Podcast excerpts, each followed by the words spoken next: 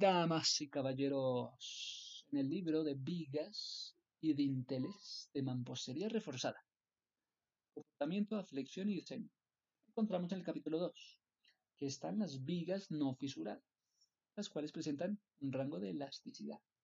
Están también las vigas fisuradas en el rango elástico. Veamos que nos informa. Página 45. Si se aplica carga a una viga de manera gradual, inicialmente la carga es pequeña, así como la deformación longitudinal para este caso. La mampostería se encuentra en el rango elástico. En este caso la mampostería entonces se encuentra en el rango elástico.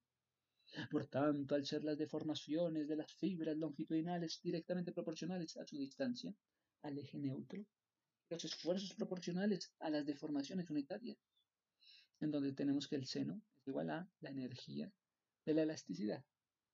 Las fibras tienen esfuerzos directamente proporcionales a su distancia al eje neutro.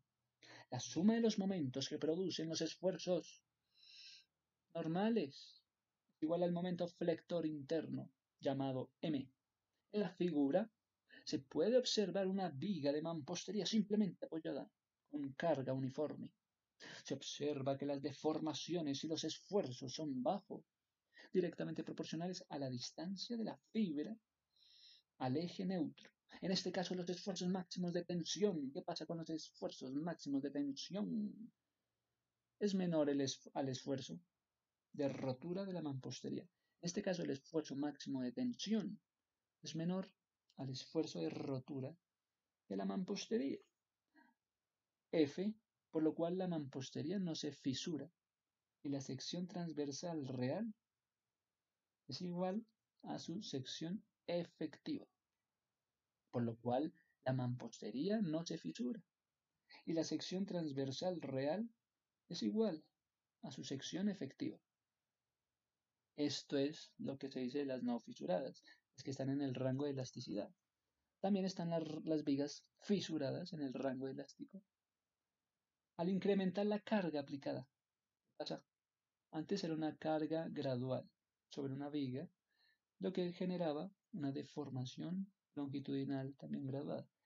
Pero cuando se incrementa la carga sobre la viga, las deformaciones longitudinales y los esfuerzos normales aumentan hasta que el esfuerzo máximo a tensión es mayor al esfuerzo de rotura de la mampostería a lo cual hemos llamado FR, el esfuerzo de rotura de la mampostería, FR, por lo cual la viga se fisura. En este momento se supone que la mampostería no resiste esfuerzos de tracción, razón por la cual el diagrama de esfuerzos es diferente en el caso anterior, ya que los esfuerzos de tracción son resistentes, son resistidos únicamente por el acero. ¿Quién es el único que resiste los esfuerzos de tracción? Pues es el acero. ¿Quién quiere ser ese acero que resiste todo esfuerzo de tracción? Los esfuerzos de compresión en las fibras longitudinales. ¿Qué pasa con esos esfuerzos de compresión en las fibras longitudinales de las vigas? Siguen siendo directamente proporcionales a, a su distancia al eje neutro dado que la mampostería permanece en el rango elástico. La mampostería sigue en el rango elástico. La mampostería permanece en el rango elástico aproximadamente para valores menores a la mitad de la resistencia máxima a compresión. Sigamos, por otro lado, como se supone, existe total adherencia entre el acero y el mortero de relleno, y entre este último y el mampuesto, la deformación del acero es igual a la deformación de la mampostería. La deformación del acero es igual a la deformación de la mampostería a nivel del acero y es posible calcular dicha deformación por relación de triángulos. Wow, repito. Repito, por otro lado, como se supone, existe total adherencia entre el acero y el mortero de relleno y entre este último y el mampuesto, la deformación del acero es igual a la deformación de la mampostería a nivel del acero. es posible calcular dicha deformación por, por relación de triángulos. posible calcular la deformación por relación de triángulos.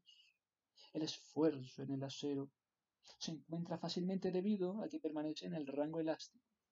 El esfuerzo en el acero se encuentra fácil debido a que permanece en el rango elástico.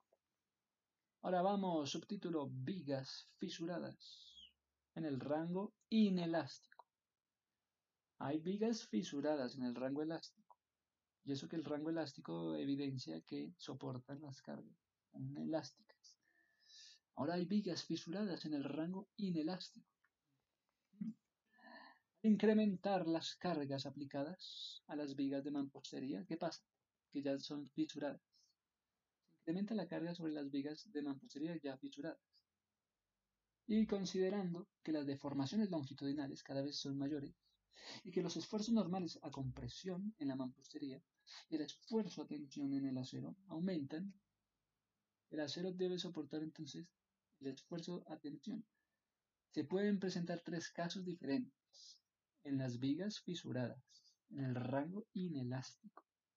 El primero de ellos, en que el esfuerzo en el acero sea igual al esfuerzo de fluencia Fy, antes que el esfuerzo en la mampostería sea igual a la resistencia máxima, a compresión de la mampostería. En este caso, se tiene un diseño de vigas sobreforzado, sobreforzado. También puede ocurrir en vigas sobreforzadas, sobre reforzadas. También pueden ocurrir que hayan vigas sobre reforzadas, que se alcance la resistencia máxima a compresión en la mampostería, a lo cual llamamos FM. Compresión en la mampostería, FM, antes que el esfuerzo en el acero sea igual al esfuerzo de la fluencia, antes que el esfuerzo en el acero sea igual al esfuerzo de la fluencia, o en condiciones balanceadas cuando la mampostería alcanza deformación máxima. Pasa cuando la mampostería alcanza una deformación máxima. Cuando la mampostería alcanza una deformación máxima, lo hemos denominado EMU e mu, E máxima, E mu, E de mu, en el momento en que el esfuerzo en el acero sea igual al esfuerzo de la fluencia. Sigamos en las vigas sobreforzadas. Después de que el esfuerzo en el acero alcanza un valor igual al esfuerzo de fluencia. El esfuerzo en el acero alcanza un valor igual al esfuerzo de fluencia. Con una deformación de EY, e se puede seguir incrementando la carga aplicada. Sin embargo, aunque la deformación en el acero aumenta, el esfuerzo en el acero siempre será igual al esfuerzo de la fluencia. El esfuerzo en el acero siempre será igual al esfuerzo de la fluencia, ya que se supone un comportamiento elástico plástico del acero por tanto, una vez que la deformación en el acero alcanza el valor de la deformación de la fluencia, la fuerza de tensión, llamado, denominado T, será constante. La fuerza de la tensión será constante cuando una vez que la deformación en el acero alcanza el valor de la deformación de la fluencia. ¿Qué pasa cuando el acero alcanza el valor de la deformación de la fluencia? pues la fuerza de tensión será constante, fuerza de tensión constante. La fluencia de Y y del acero. Sigamos siendo el A de ese el área de refuerzo. Área de refuerzo. A pesar de que la carga sobre la viga se incremente. De la misma manera, la fuerza de compresión en la mampostería será igual a la fuerza de tensión en el acero por equilibrio de fuerzas horizontales.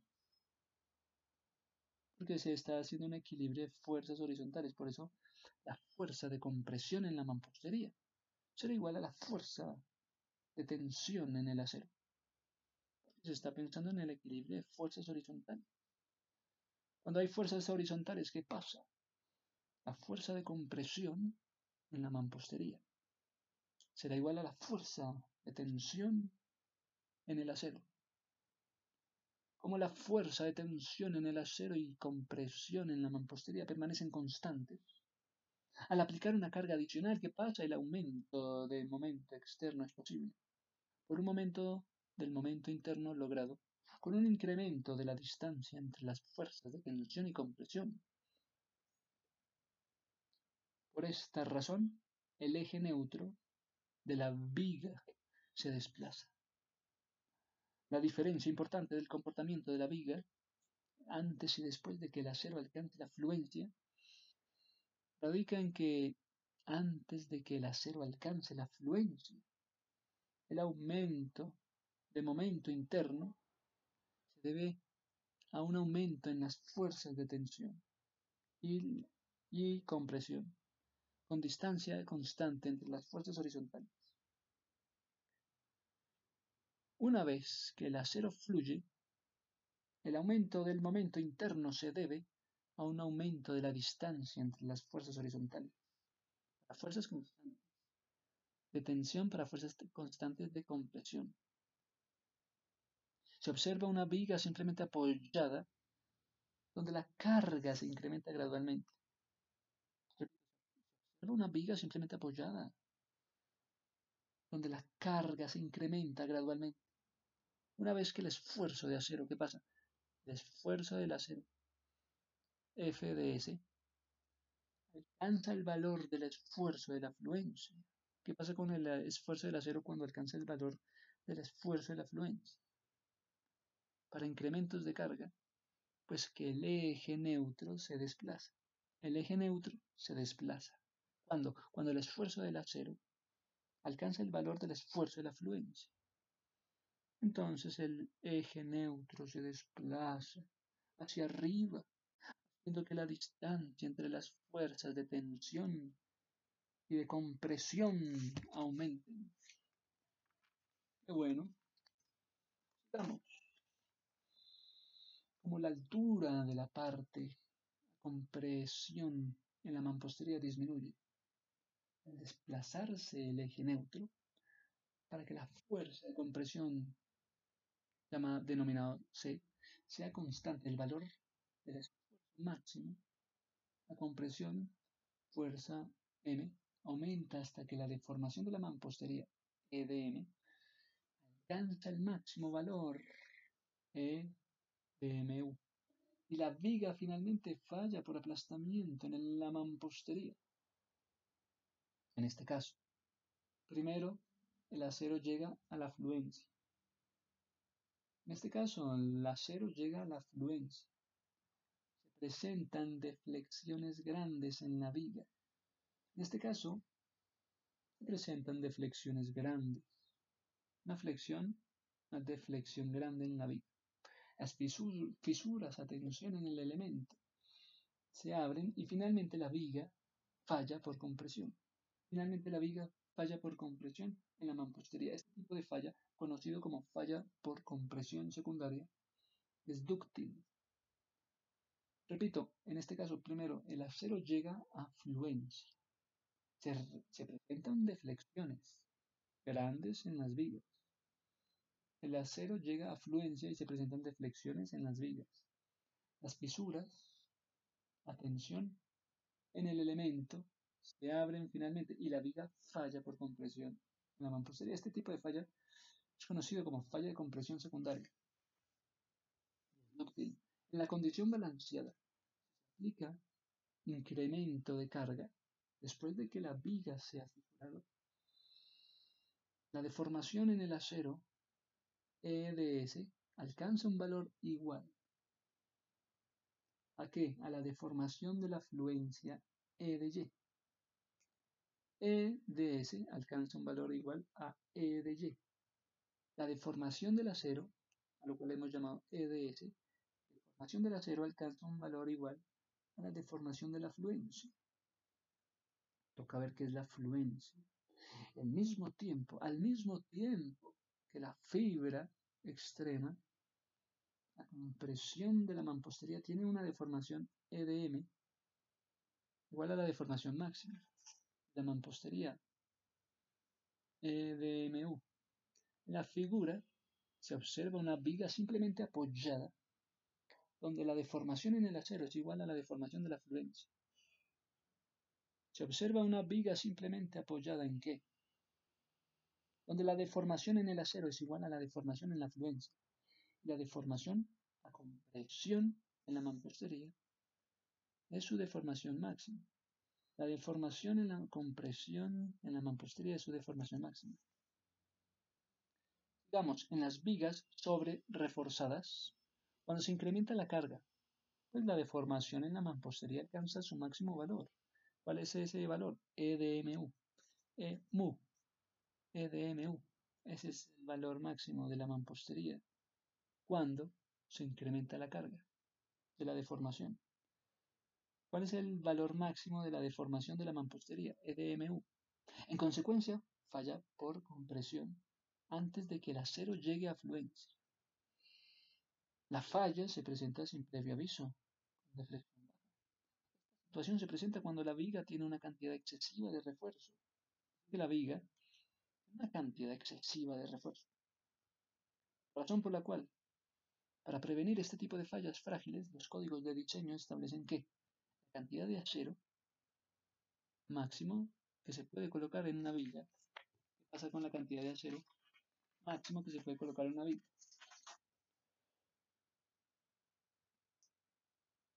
Tocaría ver los códigos de diseño para establecer la cantidad del acero máximo se puede colocar en una viga.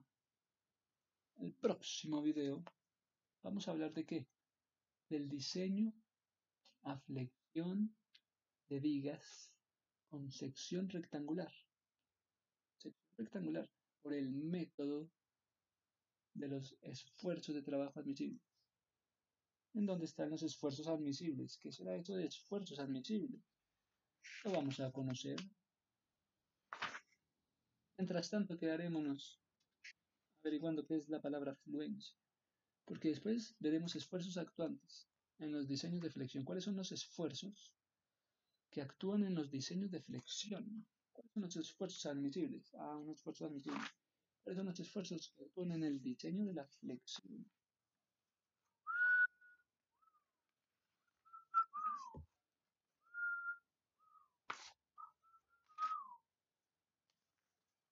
Y con ustedes, hasta la próxima página 50. ¡Ping!